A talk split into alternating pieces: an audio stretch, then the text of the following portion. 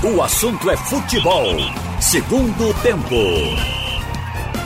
Haroldo Costa. Boa tarde para você. No ar pela Rádio Jornal, o assunto é futebol. Segundo tempo. Com produção técnica de Aldo Leite. É, Josen, Josenberg Oliveira, Josen e Eudes Soares. O programa está no ar, com as participações de Ralf Carvalho e Roberto Queiroz. Vamos começar então com esse empate do Santa Cruz ontem, 2 a 2 em Itabaiana, agradecendo já a audiência de todo mundo que nos acompanhou também na TV Jornal, na nossa transmissão ontem. Na, no clima da Copa do Nordeste de 2021. Mais uma vez você vai curtir a Copa do Nordeste aqui na TV Jornal. E na Rádio Jornal também tivemos a transmissão com o Alexandre, com o Ralf, com o João e com o nosso Antônio Gabriel. E começar por você, Roberto, eh, já que o Ralf comentou o jogo ontem. É, se você gostou do que o Santa Cruz apresentou diante do Itabaiana, Roberto. Olha, Haroldo, um abraço para todo mundo. O, o Santa, eu acho que jogou dentro do, do limite, porque eu achei o gramado realmente ruim demais. O gramado, um gramado daquele atrapalha quem tem qualidade para jogar. Eu acho que o time do Santa Cruz sentiu uma dificuldade no domínio da bola, é, no trato da bola, no, na, na, condução de bola, na troca de passes. Acho que o, o, time do Santa Cruz sentiu isso. O time do Itabaiana, por certo, treinou lá, treinou e, e, e treina lá. Então acho que o time já está mais acostumado com aquele, com aquele tipo de gramado. Isso eu não quero dizer que seja a razão principal, não. Porque, de qualquer maneira, o Santa teve um, um domínio do jogo, teve, esteve mais com a bola. Agora, é, teve os erros de passes e aquelas bolas que o cara vai dominar e é enganado pelo, pelo, pelo, pela trajetória da bola.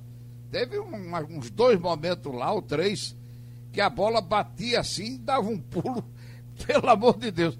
Parecia que tinha um, um, uma, um cimentado no meio, sei lá o que danado. Eu sei que eu achei que o gramado é muito irregular. E talvez isso tenha contribuído para o Santa não ganhar o jogo. Porque teve mais a bola o time do Santa Cruz. Na base da raça, o time do, do Itabaiana conseguiu até chegar perto da vitória. Aquela bomba do último, dos últimos minutos do jogo foi realmente uma sorte não ter entrado. Mas foi um jogo, no segundo tempo principalmente, assim, muito eletrizante, né? Ataque, defesa, ataque, contra-ataque do time do Itabaiana. Foi um jogo bom de se ver. Eu acho que o resultado não foi ruim, não. E o Santa Cruz, acredito que aqui no Arruda, com o gramado melhor, ele tem condição de, de ganhar do Itabaiana. Não digo fácil, mas com mais tranquilidade e classificar. Bom, Ralf, é, realmente Roberto já aborda essa questão do gramado. Nós falamos inclusive também na televisão e o Martelotti também deu explicações sobre isso. Se adaptar ao campo de jogo ali foi um, um desafio, mas dentro dessa correria, né, eu acho que o, o, placar foi justo. Se bem que no futebol é difícil falar de justiça, né? É, não é o esporte da justiça, é o esporte do, de quem erra menos. Então, que, é que você achou da partida? Viu um placar justo também no final, 2 a 2 Achei justo. Eu acho que o Itabaiana não merecia perder, porque nivelou o jogo com Santa Cruz, como disse o Roberto aí, a visão do Roberto foi boa, é, pelo empenho, pela raça, porque o campo foi ruim para os dois. Eu me lembro que o montinho daquele perto da área de Santa Cruz deu um chapéu no atacante, no, no jogador. Impressionante, né? É, no, no camisa 11. Eu morri de rir. O Ila que fez aquele segundo gol. Ele, ele, levou um chapéu do campo. A bola quicou, cobriu ele, ele procurou a bola, estava nas costas. Aí o lateral esquerdo, Leonan, saiu jogando e foi para o contra-ataque. Então a gente sabe que o campo realmente foi ruim. Agora, dentro do campo ruim, tem alguns jogadores que realmente jogaram piores que os outros. E eu quero falar sobre isso. Acho que o Santa Cruz perdeu o jogo também. Não, não foi só. Hein? Foi empate. Oh, perdão. O Santa Cruz empatou o jogo. Poderia ter ganho se não houvesse erro individual. eu admito até que foi um erro coletivo aquela cobrança de escanteio quando o time do Itabaiana empatou o jogo. Que o zagueiro Diego Bispo subiu, cabeceou sozinho. Você pode olhar o vídeo da TV Jornal, que fez a transmissão. Aí a gente vê lá que todo o restante do time do Santa Cruz ficou no chão, só o Diego Bispo subiu e cabeceou. Então, Isso é falha de marcação, né, Ralf? Parece coletiva. ninguém Aquela... comanda, o goleiro não, não diz nada, ninguém fica olhando esse detalhe. Faltou né?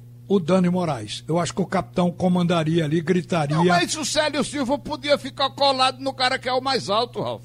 Poderia. Tem mil Quem coisas foi? ali para se cobrar. O fato é Quem que foi, foi um erro. Que estava colado com o, o com o Diego Bispo. O jogador. Mas foi Paulinho. Uma estatura, Paulinho. Paulinho é uma estatura mediana ali. 1,70m deve ser. Foi. E o outro 1,85m, né? É, mas não foi só esse erro. Admitamos um erro coletivo. Aí vem o segundo erro, foi de uma infantilidade de algo que a gente não vê na divisão de base, quando o jogador ainda está aprendendo. Porque uma das coisas hoje que coloca o Bileu como um jogador que não é para figurar como titular de um time do Santa Cruz, é o fato dele não conseguir ler o jogo, não ter uma visão panorâmica. O Santa Cruz acabava de ser atacado pelo Itabaiana. Jogadores do Itabaiana ainda estavam dentro da área do Santa Cruz. O cara cabeceou uma bola para trás. A bola estava saindo, era a saída do Santa Cruz. Já estava na frente da área. Quando ele vira para trás e dá aquela cabeçada, a bola vai cair no peito de Ila. Livre, bateu aquela bola cruzada e fez o segundo gol. Aquilo ali foi uma assistência que o time do Itabaiana não conseguiu dar ao seu atacante e aí vai lá o, o Bileu e, e dá. Então, eu acho que isso determinou o empate do jogo. Porque depois o Vitor Rangel, que foi o melhor jogador em campo, deu aquela casquinha no, no, cruzamento de Chiquinho e fez o segundo gol. Ali poderia ser o segundo gol de uma vitória do Santa Cruz de 2 a 1 um. Mas eu também concordo que o campo do Arruda vai permitir o Santa Cruz jogar melhor do que jogou. Mas teve um incidente, vou chamar de incidente no jogo. O Pipico foi substituído. Após o técnico ver ele em campo sem fazer nada durante o primeiro tempo e 14 minutos do segundo tempo, resolveu substituí-lo. Porque o que é que faz o treinador? O time está, naquele momento, é, deixa eu lembrar aqui qual era o placar do momento que Pipico saiu é, o jogo estava empatado. Aliás, estava 2 a 1 um, foi a virada. 2 a 1 um, Pipico sem fazer nada, ele fica olhando os jogadores que não estão produzindo a jogada final, não estão chutando. E tem a tendência de tirar. É natural. Eu não digo que no próximo jogo ele não comece com o Pipico. Mas se ele ficar improdutivo, é uma obrigação do treinador mudar. Então ele tirou o Pipico. Pipico, quando saía, quando saiu, o jogo estava 2 a 1 um a favor da equipe do Itabaiana o técnico queria mais presença de área e mais finalização. Botou Lourenço. Claro que Lourenço não acrescentou muita coisa a mais, mas pelo menos cruzou, botou a bola na área. Então o Pipico saiu Mas o artilheiro lata. do jogo parou de jogar na ponta esquerda e foi para o meio e acabou fazendo Exatamente. Teve a mudança tática que deve ter passado na cabeça do treinador. Se o Vitor Rangel que no primeiro tempo chutou três bolas, foi o único que chutou três bolas de fora da área. Ele conseguiu fazer um gol, vou botar ele para dentro da área, mais para o meio, entra com o Lourenço na esquerda. São mudanças que o treinador ele teoriza e bota para ver se na prática funciona. E acho que funcionou. Então, um dos fatores aqui é, é essa a razão para a saída de Pipico, e Pipico saiu chutando lata. O Pipico ali, se o técnico o Marcelo Martelotti se levanta, poderia dar uma discussão pública entre os dois jogadores pelo jeito com que o Pipico saiu. Depois eu acho oh, que acalmou e viu que o treinador tem esse direito. Chega mais. Agora, isso não foi ele revoltado ou ele chateado com ele mesmo? Porque ele pode dizer, não, eu não estava chateado com o treinador, eu estava chateado com o meu rendimento, que realmente foi uma. Foi um zero. Pronto, um ele zero. pode dizer isso. Quer dizer, na é. mente dele é difícil podia... ler. É. Mas que ele, que ele foi substituído foi não, pelo seguinte, porque quando. Não, ele não pegou na bola, não conseguiu dominar uma bola, não conseguiu é, não dar um chute, não deu chute, uma cabeçada, nada. Atacante improdutivo. Foi. Então é o seguinte, quando o torcedor transforma alguns jogadores em líder, aí vem aquela proteção. Parte da imprensa até acompanha esse pensamento e começa a dizer: não, mas substituir um artilheiro tem que substituir qualquer jogador. Eu acho que não estando produzindo, tem que tentar alternativa, senão vai ficar com 10 em campo e o adversário com 11. Eu acho que o Pipeco não pode, se aquilo que ele fez foi em razão do que ele não estava produzindo e ele saiu descontente com ele mesmo, tudo bem. Mas se foi com o treinador porque o substituiu, ele está redondamente errado. Agora eu acho que teimosia em futebol, ou o técnico se consagra, ou dá tudo errado para ele. É o que está acontecendo com o Bileu, né? É uma teimosia é. do Martelotti, aí, né? Agora eu não sei se o próximo jogo, olha, se no próximo jogo o André, que entrou bem no lugar dele, porque eu acho que o próprio técnico Martelotti ficou envergonhado do que o jogador de confiança dele fez. Mais uma vez, hein? Porque aquele jogo com o Ituano também foi pro brejo, uma vitória virou empate, como a de ontem também virou empate, por causa de erros. Então eu acho que ele vai entrar diferente. Se ele não quiser botar André, bota Tinga, que é um segundo, bota do primeiro volante pode fazer alguma coisa. Mas se ele entrar com bileu, eu vou te contar. É porque ele está apostando que vai ser como eu quero e aqui ninguém apita. É, é a velha mania de jogar para trás. Eu acho que ele não prestou atenção que estava cheio de jogador do adversário e quis tocar para o goleiro de cabeça, para o goleiro pegar, ao invés de tirar a bola da zona. Mas por lugar que ele meteu a bola, só se o goleiro fosse lateral direito. É porque é aquela história da teimosia. É claro que ele vê no Bileu qualidades para ser titular no Santa Cruz. O técnico vê, é ele quem treina, é ele quem prepara o time. Mas tem hora que ele mesmo tem que botar a mão na consciência. Né? Vocês lembram do Tite em 2018, na Rússia? Todo mundo vendo lá o Gabriel Jesus eh, tropeçando na bola, não fazia nada. E ele insistiu, insistiu. E o Firmino, quando entrava, jogava melhor do que ele. É, é meio. É uma espécie de teimosia do técnico que acaba pagando um preço por isso, né? É, tem todo técnico tem o seu carazinho. Aqui. É. o quê? Faz tempo, viu? Vai, Ralf, que é isso um aí? Um dos grandes treinadores. Rapaz, do... é, não, essa você vai ter que me explicar, Ralf. Eu não então sei, vamos não. lá, porque aconteceu no é. Náutico. Olha. É, o Ralf tá ok? Tô ok. Então conte aí a história. Não, o técnico okay. eu, eu vou pedir para Roberto contar. O Roberto gostava muito de contar Meu isso. som tá nós... chegando? Tá chegando tá. sim. Conta aí a história de, de, de N. Andrade como técnico e Carazinho que ele trouxe para colocar no time. Todo ar? Ah, tá, todo ar. Tá Beleza, sim. porque tinha desaparecido também. Não, ele era do Santa Cruz, Alf. Ele, é, ele teve ele... no Náutico e Carazinho foi no Santa Cruz, mas aconteceu foi. também com outro jogador. Ele tinha também esse jogador de confiança. Mas fale do Carazinho. O Carazinho era um jogador do interior lá de, do Rio Grande do Sul e ele acabou contratando como reforço para o Santa Cruz. Mas era um ponta-direita razoável, mais ou menos. E o titular do Santa Cruz era Fumanchu. Era um ataque arretado, Fumanchu. Se eu não me lembro, Nunes, Pio, aquele time lá. O, o outros. Mas o titular era Fumanchu. Aí ele trouxe o Carazinho e começava começou a substituir o, o Fumanchu colocando o Carazinho. Mas o Carazinho não agradava. Não agradava, era uma diferença técnica muito grande para o Fumanchu. E ele foi ficando, e a torcida pegando do pé, e a imprensa também, e tal. E houve muita crítica em cima do Carazinho. O Enedrato começou a ficar irritado, mas foi e conseguiu, e continuou. E continuou colocando o Carazinho. O Carazinho.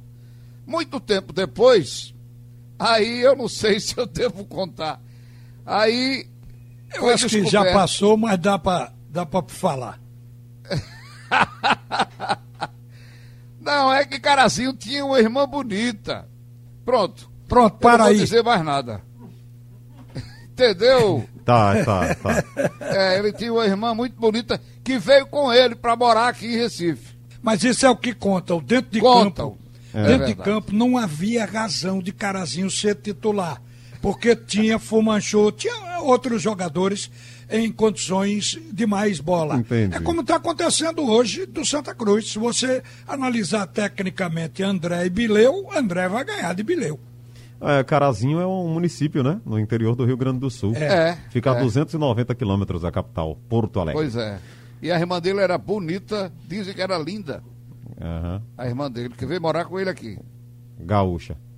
Exatamente. Bom, é, as eleições no Arruda, Ralf, o que é que você apurou aí das últimas horas? Nas últimas horas, a gente só sabe que ontem, é, de forma é, até surpreendente, se fechou a escolha dos candidatos. Até mudou. A chapa, por exemplo, de André Frutuoso, que vinha justamente se colocando como oposição, fazendo um discurso veemente, de repente chegou a um acordo e Joaquim Bezerra eh, foi quem assumiu a candidatura para presidente do Executivo. O André Frutuoso, que é um bom tribuno, ficou como candidato a vice e o Mário Godoy entrou para ser o candidato a presidente do Conselho. Essa chapa, eles colocaram o nome de Pro Santa. E essa chapa foi apenas uma definição de posições. Os nomes já estavam colocados na chapa. A que realmente trouxe novidade foi a chapa que também acabou com o nome de Tradição de Vitória, que foi a chapa da direção atual, da, da situação. Então, o presidente do executivo ficou sendo Osmundo Bezerra, o vice Ítalo Mendes e o presidente do conselho, o candidato é o Sérgio Goiana. Agora, a chapa de Dodi.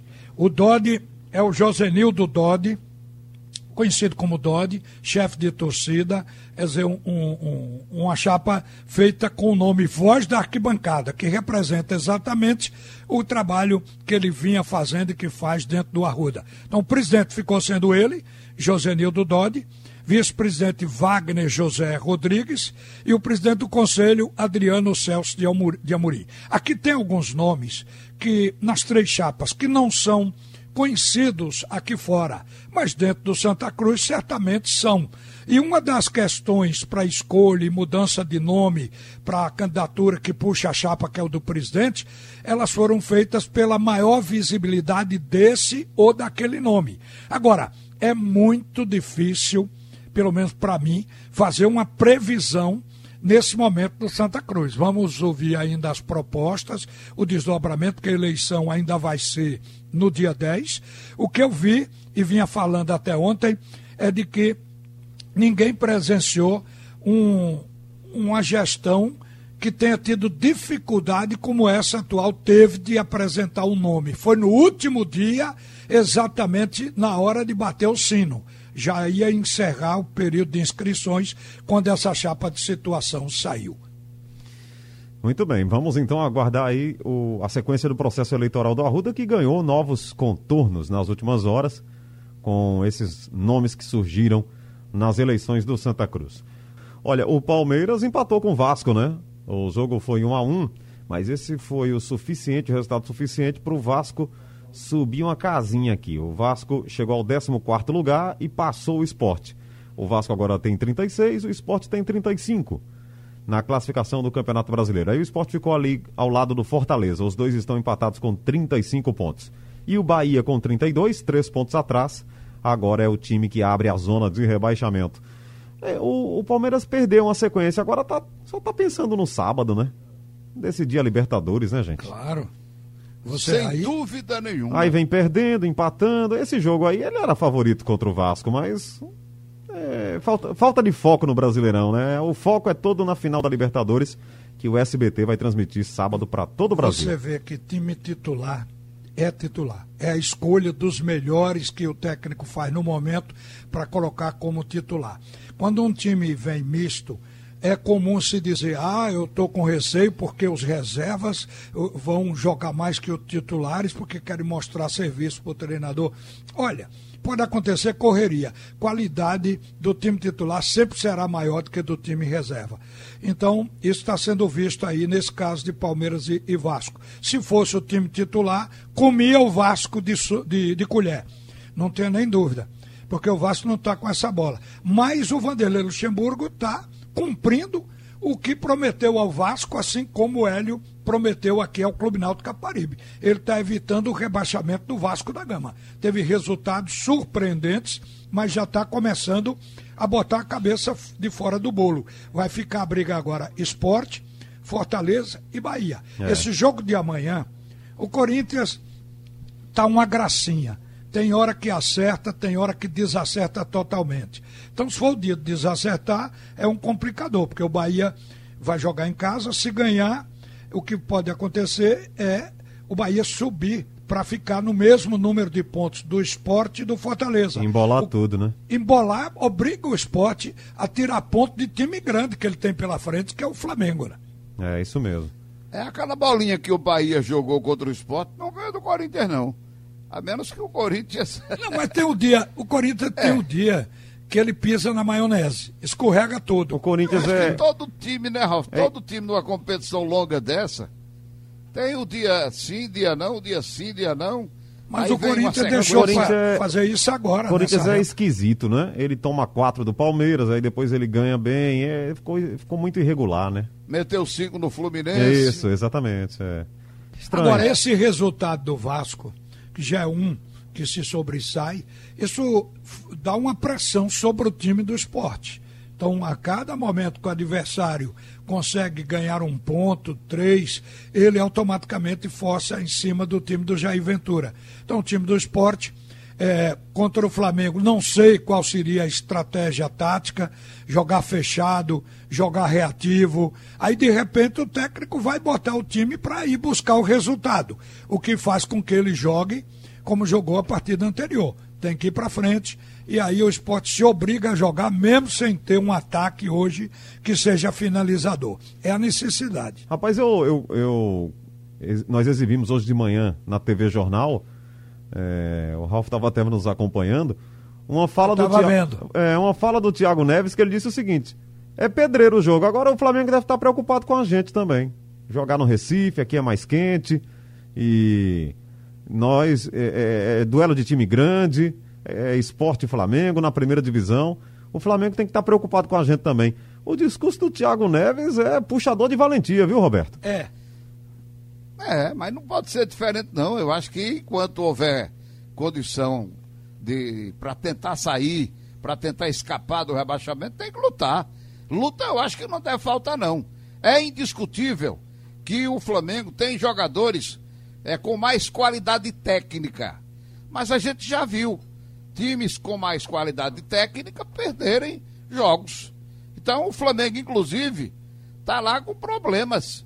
Já estão comentando quem vai sair, que o Everton Ribeiro não é mais o mesmo, que o, o Gabigol é muito problemático, não aceita ser substituído, não aceita ficar no banco e discute muito com o treinador. Enfim, já estão pensando os jogadores que vão liberar, porque já deram o que tinham de dar. Eu estou vendo, acompanhando, inclusive, esses debates é, sobre o Flamengo. E também sobre o treinador, que até agora é aquele sim, não, sim, não, e não se firmou ainda. E parece que os jogadores não acreditam muito no Rogério Ceni. É essa a impressão que eu estou sentindo. E, e para onde ele vai, tem sempre alguém para ter uma confusão com ele, né? No Cruzeiro é... foi o Thiago Neves, agora o Gabigol é o Gabigol. Olha, então, eu acho que é, é, é, é, lutar. Esse jogo com o Flamengo é botar o coraçãozinho na ponta da chuteira e enfrentar com, com valentia. Se der, deu. Se não der, não deu. Porque já está contando de segunda-feira, vitória do adversário.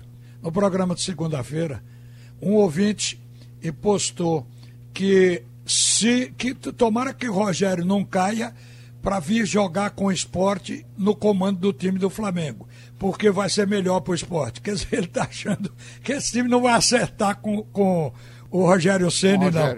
Então, o, o, o Rogério Senna é quem vem, é quem vai comandar o time se nada acontecer. Mas é, o esporte tem essa questão aí de, de, de, de, dúvidas de acordo com o adversário. Tecnicamente, o time do Flamengo, evidentemente, que é um elenco mais qualificado.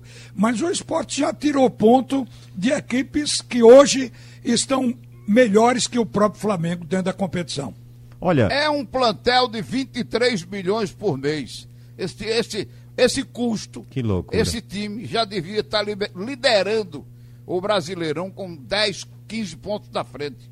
É muito dinheiro. É gastar, é gastar muito dinheiro com o time de futebol, né? É, uma coragem, né? Deixa eu É aproveitar muito aqui para fazer uma, uma saudação ao pessoal lá do Marçal que ficou acompanhando o seu o jogo. Foi até meia-noite a gente estava recebendo mensagem, acompanhando a nossa transmissão aqui do Escreto de Ouro.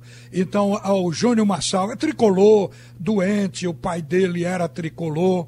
Eu digo sempre que ele, que é também empresário, vai acabar sendo presidente do Santa Cruz. É uma paixão muito grande. Então, um abraço pro Júnior Marçal e pro pessoal dele. Esse momento agora está todo mundo em volta de um rádio, rádio de carro, eles aumentam o volume, abrem as portas e ficam lá acompanhando esse nosso bate-papo. Então um abraço para o Júnior e para todo o pessoal que está com ele. Olha, e a Justiça Trabalhista deu ganho aí pro Diego Souza, né, Roberto? Mais de 900 mil reais. É, o esporte, todo mundo sabe que deve a Deus e ao mundo, né? Esses, aliás, não é o esporte só, né? O esporte foi de quatro anos para cá que entrou nesse, nesse poço sem fundo. Né? Colocaram, o esporte não entrou, colocaram o esporte nesse buracão. Então, é isso aí. As dívidas começam e, e, aliás, continuam a chegar. São muitos jogadores que não receberam e eles querem receber. Então é isso aí que o esporte tem que enfrentar, que o Náutico enfrenta, que o Santa Cruz enfrenta. Enfim, o nosso futebol foi levado a isso por dirigentes altamente incompetentes. Isso tem que ser dito. Altamente incompetentes que levaram esse esses clubes a essa falência. E os outros do Rio São Paulo, a gente não tem nada a ver, porque a gente tem que falar do nosso aqui. Mas também são. Um clube como o Corinthians, que tem uma dívida altíssima, uma receita altíssima, o time do Cruzeiro, com a receita altíssima. O Botafogo a gente nem fala tanto, mas são os três maiores devedores, tudo em torno de um bilhão de reais. Quer dizer, é, é responsabilidade ou é irresponsabilidade desses dirigentes? Pois é, Ralf é um, é um ex-ídolo, é um cara que sempre fala bem do clube, né? O próprio Thiago Neves falou isso aqui recentemente. Ah, não, lá no Grêmio o Diego sempre falava bem do esporte, mas não vai doar o dinheiro pro esporte. Ele tá brigando na justiça pelo que ele acha que tem direito, e a justiça trabalhista deu a favor aí. Ele estava pedi pedindo mais de um milhão, aí deu mais de 900 mil reais, Ralf. Pois é. O, o esporte pode recorrer, mas eu diria que não tem que recorrer, tem que pegar o telefone e dizer, rapaz, vamos dividir de novo, porque eh, o resultado dessa ação é porque o esporte deixou para trás, deixou de pagar o Diego, porque a dívida é trabalhista. É, é uma dívida que não tem como o esporte Salário, dizer que não salário. existe. Salário. Salário. E está pagando multa, claro que são nove meses. Cada parcela era de 66 mil e um quebradozinho. Então o esporte deixou de pagar nove parcelas. E sobrou o quê? O débito, mais 50% que isso em contrato de multa, por não ter pago essas parcelas, e mais alguma coisa que entrou ali. Então, é devido ao Diego Souza. Não tem como escapar. Pode entrar para protelar, porque não tem dinheiro agora para pagar. Agora, é dívida de 2019, que foi quando foi feito o acerto com o Diego. Então, significa dizer de gestões anteriores a essa. Não é mole, velho. Essa gestão, ela pode não ter sido boa, o Milton Bivar pode ter pulado fora do barco, e agora ficou o Carlos Frederico, mas essa gestão pegou uma herança terrível. Vai terminar a gestão e não consegue pagar esse débito que me parece que virou agora um débito eterno, permanente. É, complicadíssima essa situação. Aí é, a justiça deu a favor do Diego Souza, então você tem que. Vai ter que pagar. Né? Ou então, como disse o Ralf, liga de novo, tenta fazer um novo acordo O cara Aí tem, vai depender dele, o né? cara, é, exatamente. Eu Eu- acho que ele. o cara tem que, tá, o ânimo- tem que ver o ânimo dele para dizer, peraí, outro acordo, porque lá atrás vocês fizeram e não cumpriram. É. Não, mas, mas ele vai entender se o esporte disser a realidade que se abateu sobre o clube, principalmente com relação à pandemia, agora no que Ralf, já teve a dirigente. receita. Já teve dirigente que ganhou o pedaço da, da arquibancada? Agora vão dar para ele as cabines de rádio. A gente bota o nome Cabines de Rádio Diego Souza. As Meu traves. amigo, isso é uma coisa lamentável. Olha, o que fizeram com os três clubes daqui é imperdoável. É imperdoável. Ou então podia pegar o telefone, né, Roberto? Ligar pro, pra essa galera que, que fez o isso. dinheiro. É, É. que fez isso e dizer, e agora? O que é que eu faço aqui? Olha aí, ó. É. Vou pagar. Essa galera não atende. Vocês vão o pagar? telefone, não. Essa galera não atende, né, Ralf? É difícil, Haroldo. É muito difícil. Agora, esse Ninguém- débito é tremendo, porque o esporte passou 12 anos sem títulos, é um pedacinho da história, passou 12 anos sem títulos e teve um. O esporte não tinha mais conta bancária, foi encerrado todas as contas do esporte. O esporte tinha qualquer dinheiro colocado na conta dos abnegados que serviram para justamente fazer essa ponte para o esporte. E quando o Silvio Pessoa assumiu, foi um presidente que trabalhou para sanear o esporte.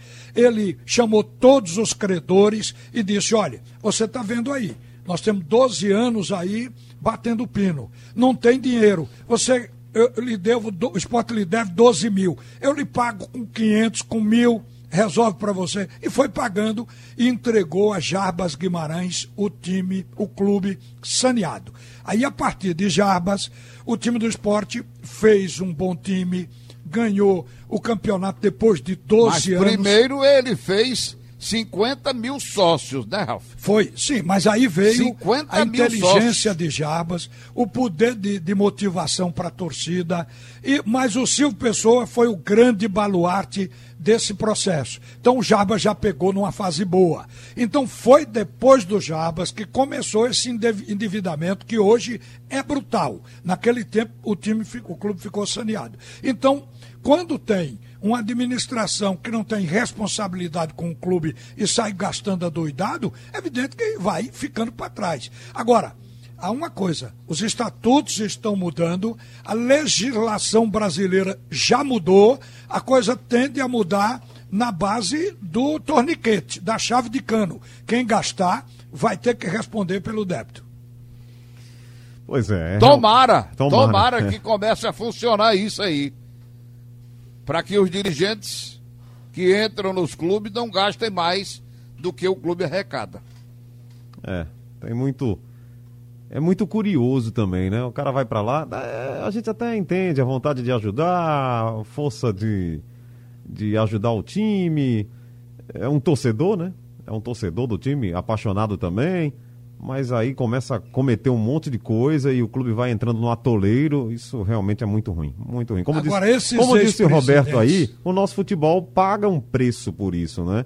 E esse preço, ele é alto, porque à medida que você tem um time que não consegue ganhar, que vai caindo, que vai perdendo espaço, ele vai perdendo, vai perdendo também espaço na mídia, né? Vai perdendo torcida, vai se criando uma geração que não vê título. Isso é muito ruim, né? Diz que o Arnaldo Barros, ao sair, ele fez um levantamento de quem deixou de pagar imposto num período, do outro que deixou um débito para o presidente seguinte. Então chega ao ponto que ninguém pode atirar a primeira pedra, viu? Mas, Na Ralf, construção de um débito. Quando eles entraram, ele e o, e o outro candidato, o outro presidente lá, eles, a- a- o balanço do esporte apresentava um débito de 90 ou era 80, 90 me parece, milhões. Muito dinheiro? É muito dinheiro. Mas em quatro anos pulou para 190 milhões. Esse último balanço que eu tenho, que eu vi publicado aí, que eu tenho guardado aqui, é de 190 milhões. Mas diz que aquilo ali foi uma mudança contábil. Questão da figura. O débito existia, mas não estava apresentado, não estava constante nos balanços. Isso que dizem. Eu gostaria de ver uma auditoria que se estendesse a esse tempo para a gente até aprender, porque isso é didático, para saber o que de fato aconteceu é, para esse, esse débito pular de repente para essa monstruosidade de dinheiro. Dizem que foi nesse mecanismo. O débito já estava lá, mas não aparecia nos balanços que se sucediam. Muito bem, o tempo passou aqui. Obrigado, viu, Ralf? Um abraço, Roberto. Outro. Uma um boa abraço tarde. a todo mundo.